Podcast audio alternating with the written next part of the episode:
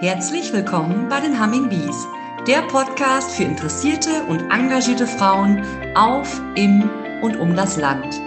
Humming Bees, das sind wir Landfrauen mit dem Markenzeichen der Biene. Unsere Eigenschaften? Improvisieren, flexibel sein, Verantwortung übernehmen. Wir sind viele mit ebenso bunten Lebensentwürfen. In regelmäßigen Abständen stellen wir euch hier eine Humming Bee mit ihrem Engagement für andere Frauen und die Gemeinschaft insgesamt vor. Herzlich willkommen zu einer neuen Folge unseres Podcasts Humming Bees. Ich bin Heidrun Diekmann. Wir haben ja das große Glück, in einem Land zu leben mit einer riesigen Nahrungsmittelauswahl. Aber damit haben wir natürlich auch die Qual der Wahl. Außerdem gibt es immer neue Ernährungstrends und damit verbundene Schlagworte. Zwei davon sind sicher Superfood und regional. Heute bin ich zu Gast bei Viktoria Görlich in Bünde Dünne. Hier wird richtiges Superfood angebaut, geerntet, verarbeitet und in der Region vermarktet. Was das ist und dass es sich dabei nicht um irgendwelche außergewöhnliche Beeren handelt, das wirkt Victoria uns jetzt gleich bestimmt gerne erzählen. Wir sitzen hier inmitten von diesem Superfood, das ist dann sicherlich auch nochmal spannend, aber das werde ich gleich weiter beschreiben. Victoria, schön, dass ich heute da sein darf. Ja, ich freue mich sehr. Vielen Dank, Heidrun.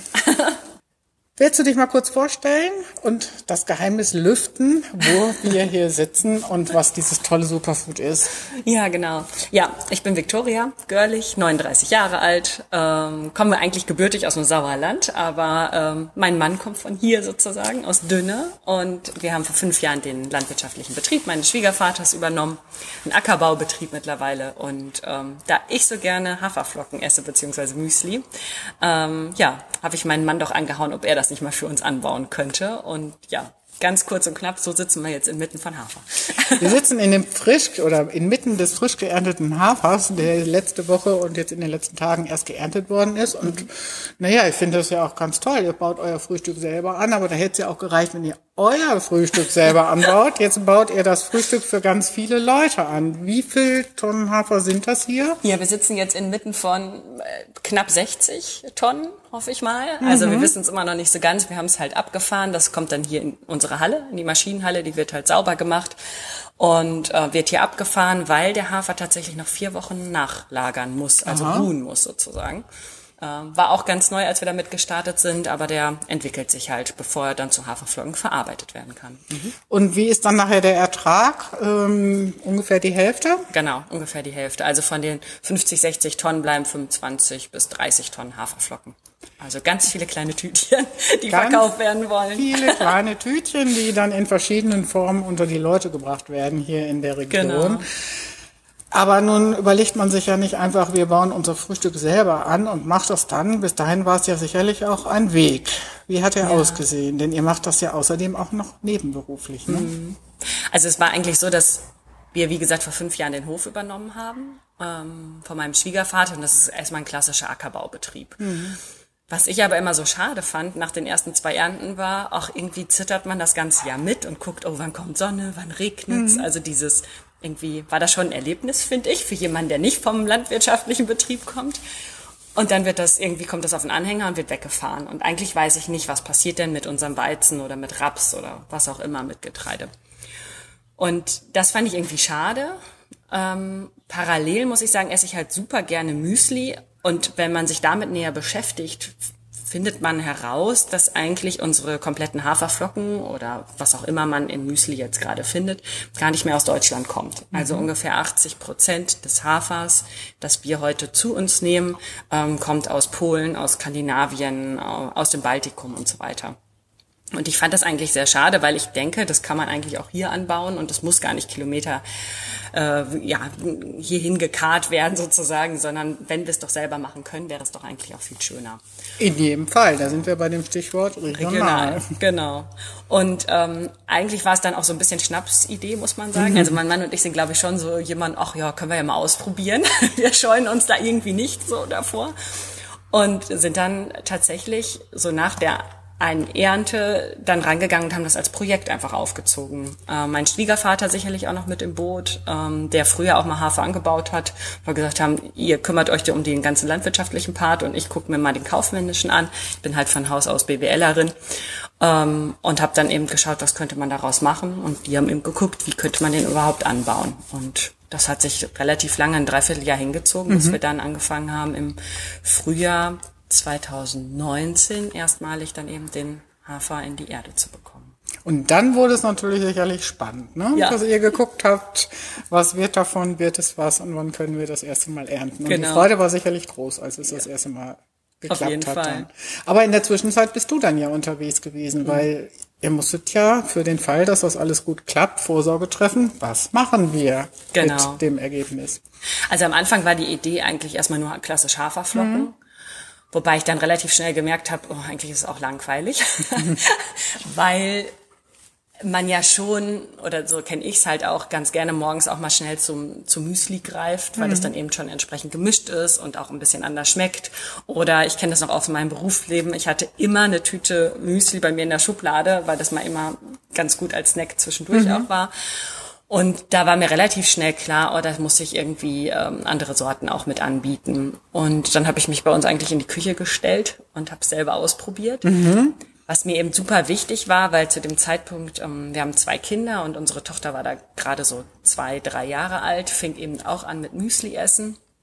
Und als ich mich die Packungsbeilage, als ich mir die angeschaut habe, habe ich relativ schnell festgestellt, man, da ist so viel Zucker dem Ganzen zugesetzt. In der Schokolade sind ganz viele Lecithine drin und so weiter. Das muss ja eigentlich gar nicht sein.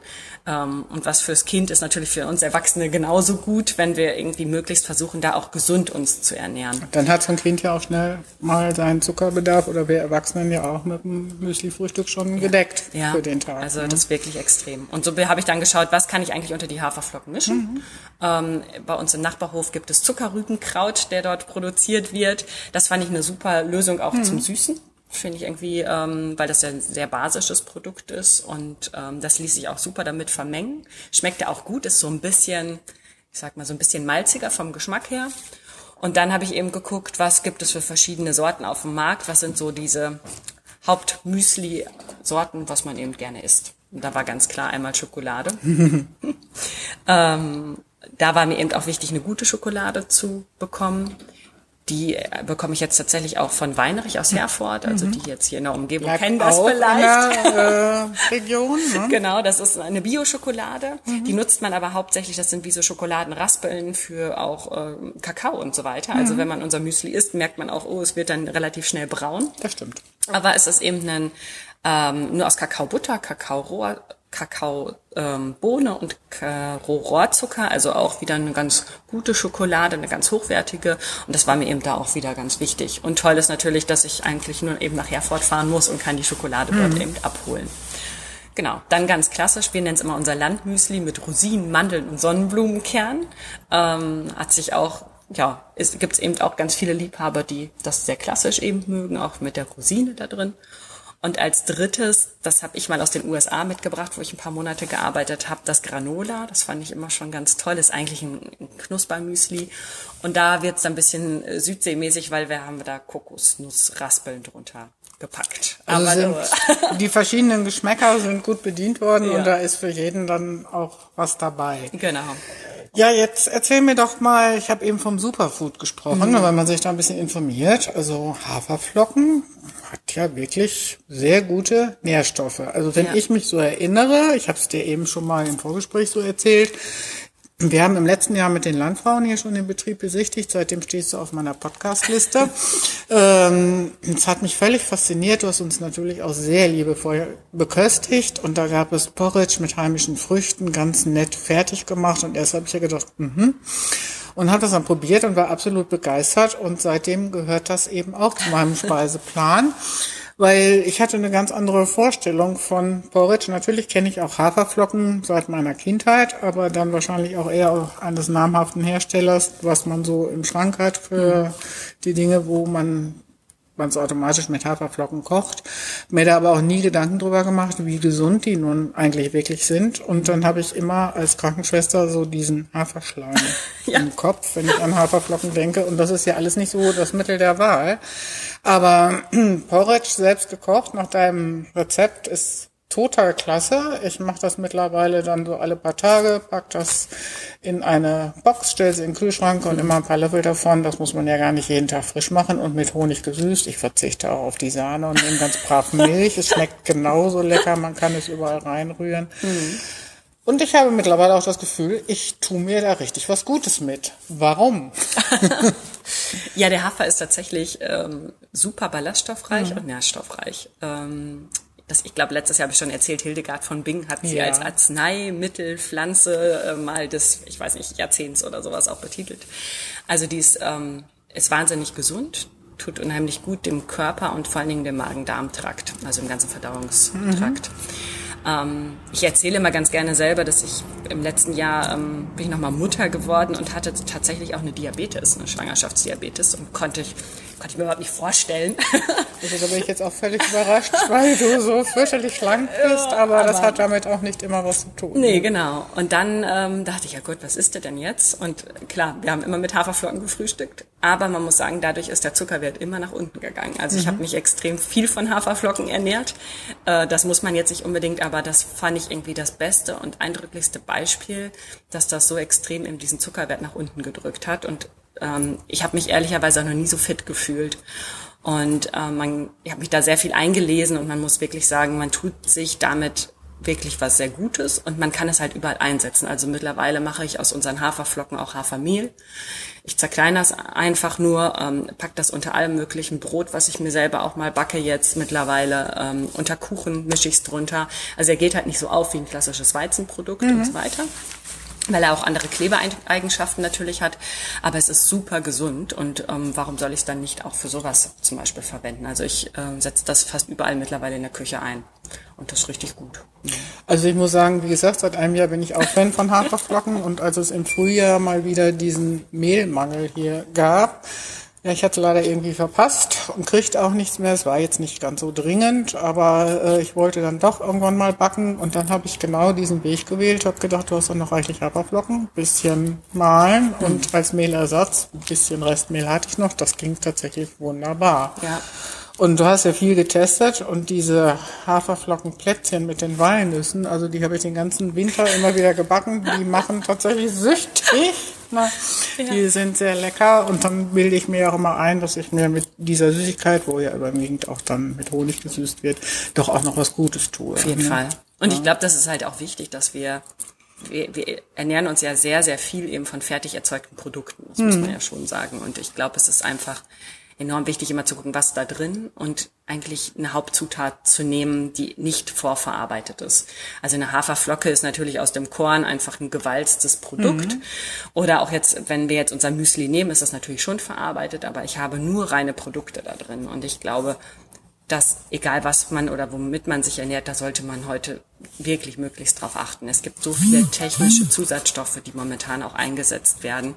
Ähm, die ganz offensichtlich eben auch dem Körper schädigen auf Dauer. Und ähm, ich glaube, das ist für uns alle wichtig, ob es jetzt ein Hafer ist oder was auch immer, da wirklich möglichst unverarbeitete Zutaten zu verwenden. Und ähm, das kann genauso toll schmecken und ich glaube, man schmeckt es noch besser raus sogar. Ne? Also man empfindet diesen Geschmacksknospen entwickeln sich wieder ganz anders und ähm, ja. Ja, also das denke ich auch. Also ich habe, das lag vielleicht auch ein bisschen daran, dass Porridge für mich so ein Essen war, was ich mir so gar nicht vorstellen konnte. Vor vielen Jahren habe ich mal so eine Fertigpackung gekauft, Geschenk gekriegt, keine Ahnung, stand drauf Porridge und ich habe das aufgemacht, sollte mit Wasser angerührt werden.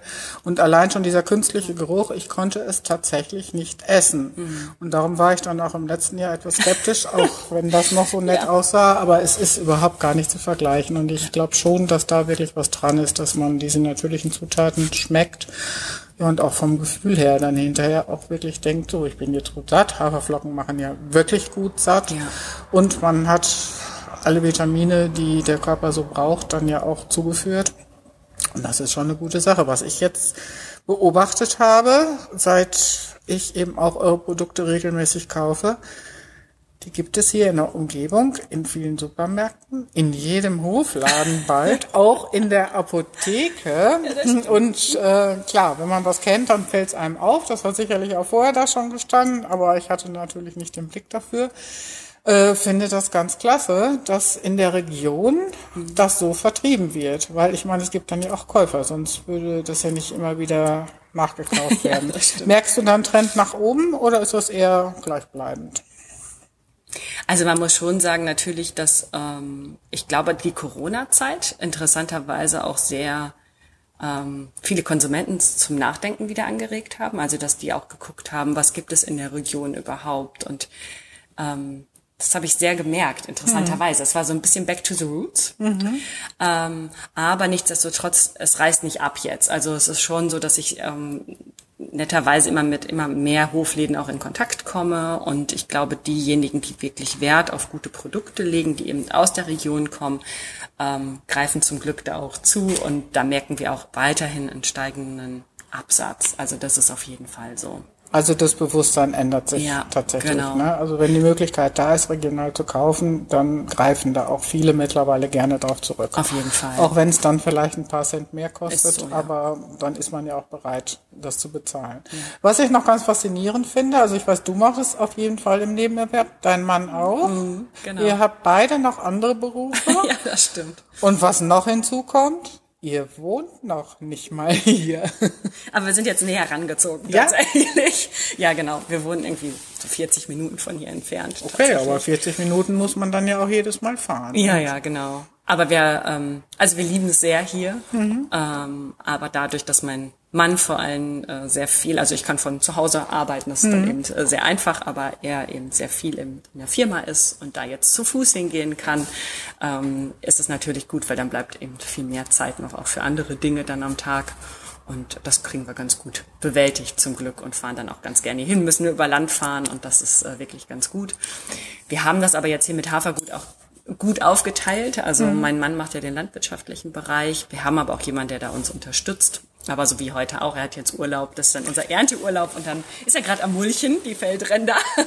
Das wäre jetzt nutzt der auch. Meine nächste Frage gewesen. Er muss sich dafür dann ja im Endeffekt Urlaub nehmen. Ja, genau. Ja? Macht mhm. das eben am Wochenende oder mhm. er nimmt sich Urlaub, aber das Herz schlägt doch sehr für die äh, Landwirtschaft. er ist ja auch so aufgewachsen. Ja, ne? ja. Er ist so aufgewachsen, hat das mhm. ja auch studiert, Agrarwissenschaften. Mhm. Er arbeitet bei einem äh, Agrarhersteller, also Landmaschinenhersteller. Mhm. Von daher ist ähm, ihm das auch immer wichtig und er sagt auch, er findet es gut, weiterhin auch auf dem Acker unterwegs zu sein, weil er eben dann auch weiß, ja, vielleicht auch in seinem jetzigen Job, er ist einfach nah dran und weiß mhm. diese Bodenständigkeit dann auch da wirklich zu schätzen. Und das ist halt toll.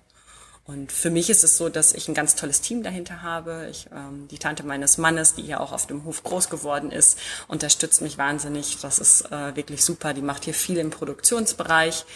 Ähm, mein Schwiegervater unterstützt uns. Mein Onkel tatsächlich kommt immer zum Backen. Der mhm. ist Bäckermeister. Der musste gesundheitlich damals aufhören und kommt jetzt hier immer hingefahren. Und wir haben große Backtage. Da bin ich natürlich dann auch da. Aber sonst mache ich viel auch einfach vom Büro aus. Äh, Kundenakquise und äh, Aufträge abarbeiten und so weiter. Und habe dann hier noch meine fleißigen Helfer. Und das ist ein ganz, ganz tolles Team. Also wenn die nicht alle so engagiert wären, könnten wir das auch gar nicht. Ja, wahrscheinlich ginge das auch nicht anders. Nee, ne? genau. Und du hast es schon angesprochen, ihr habt eure Backtage, ihr habt eine ganz tolle Küche mit ganz alten Maschinen. ja, genau. ähm, erzähl doch noch ein bisschen darüber. Ja, genau. Also wir haben eine ganz klassische, ja, eigentlich eine eingerichtete Küche. Wir nennen sie mhm. Haferküche ähm, mit Bäckereimaschinen. Und ich hatte gerade ja schon gesagt, mein Onkel ist Bäckermeister, mhm. ähm, von meinem Opa das damals übernommen. Und da haben wir alte Maschinen, also eine alte Anschlagmaschine. Ähm, ich sage immer, mein Opa guckt bestimmt zu und freut sich. ähm, und die funktioniert halt heute immer noch, ist immer noch das Gleiche. Wir haben natürlich einen neuen Backofen gekauft und neue Bleche und so, aber es gibt halt ein paar historische Stücke, die man noch super einsetzen kann, die Stickenwagen beispielsweise. Ähm, und, und das ist irgendwie auch schön. Also es ist so ein bisschen, dass meine meine Familie auch hier mit irgendwie auf den Hof kommt und das ist irgendwie sehr schön. Und ich mag halt auch dieses traditionelle, also wir, mein Mann und ich haben halt auch beide gesagt, natürlich ist auch ein bisschen Idealismus dahinter. Man muss mhm. wirklich viele Tütchen verkaufen, um da auch, ja, vielleicht auch wirklich mal einen Ertrag auch mit zu erwirtschaften. Aber uns ist das irgendwie auch ganz wichtig. Als wir die Deli hier umgebaut haben, haben wir so einen alten Balken von 1726 gefunden und irgendwie ist es uns dann noch, ich, ich krieg schon wieder Gänsehaut, äh, fanden wir es irgendwie dann eine komische Vorstellung zu sagen, wir sind jetzt die letzte Generation, die es halt nicht macht und deshalb vielleicht auch diesen Weg mit dem Hafer einfach mal zu gehen, was anderes auszuprobieren und, und das fortzusetzen. Und das ist irgendwie total schön und ich freue mich auch, dass meine Familie da so hintersteht und wir alles irgendwie ein bisschen zusammenbringen können.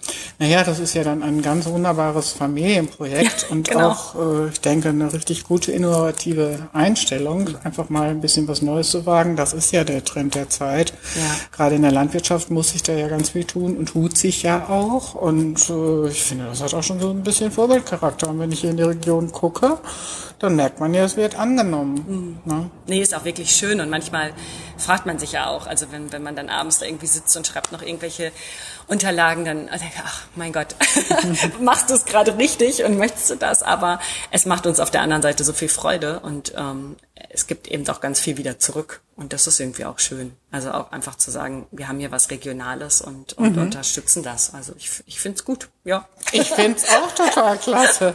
Hast du noch so eine Idee für die Zukunft? Willst du noch irgendwas Neues mit den Haferprodukten machen? Da ist immer noch irgendwas im Hinterkopf, Ja. was dann demnächst umgesetzt wird. Doch. Also wir mussten jetzt erstmal schauen, dass es angenommen wird, Ja. auch vielleicht mal jetzt so ein bisschen wieder die Normalität, also nach Corona und so weiter zu schauen. Ähm, wir haben Hafermehl, bin ich jetzt tatsächlich dran, dass wir das anbieten zukünftig, weil ich das eben ein ganz tolles Produkt finde. Hat das dann, darf ich mal zwischenfragen, Mhm. äh, ist das dann anders verarbeitet, als wenn ich mit eure Haferflocken in meine Küchenmaschine schütte? Es wird feiner halt, ne? Also ich habe auch so einen Supermixer, muss man sagen, zu Hause. Aber es bleibt immer noch so ein bisschen, äh, ja, klumpiger oder wie auch immer, also stückiger. Ähm, das Hafermehl ist dann ganz, ganz fein wirklich. Und ich glaube, das eben für, für den Backvorgang dann eben noch ein bisschen besser. Das werden wir bekommen. Wir werden Haferpops bekommen. Das ist einfach nur ein aufgepoppter Hafer. Kennt man so ähm, auch ganz klassisch vom, aus dem Supermarkt, aber das eben in Haferform und auch nur die aufgepoppte Variante, also ohne jetzt irgendwelche anderen Zusatzstoffe da auch wieder drin, sondern ganz, ganz clean. Und ja, und dann gucken wir mal, wir sind mittlerweile ganz stark im B2B-Bereich auch. Also wir haben einige Hofläden, die auch sagen, könnt ihr nicht für uns ähm, Müsli machen. Ähm, da müssen wir mal schauen. Da haben wir jetzt schon einige, die wir da beliefern können in eigenen Verpackungen. Und die wünschen sich natürlich auch eigene Mischung. Da müssen wir noch ein bisschen dran arbeiten. Also Ja, also es gibt viel zu tun und ich Auf jeden sehe, Fall. ihr packt es an. ja, Total klasse. Ich wünsche euch ganz viel Erfolg. Danke. Vielen Dank für das Gespräch. es war richtig schön. Vielen Dank. Wir freuen uns sehr, wenn ihr wieder reinhört bei den Humming Bees, der Podcast für engagierte Frauen. Wenn ihr mehr über die Aktivitäten der Landfrauen wissen wollt, informiert euch auf der Homepage des Westfälisch-Lippischen Landfrauenverbandes unter www.wllv.de.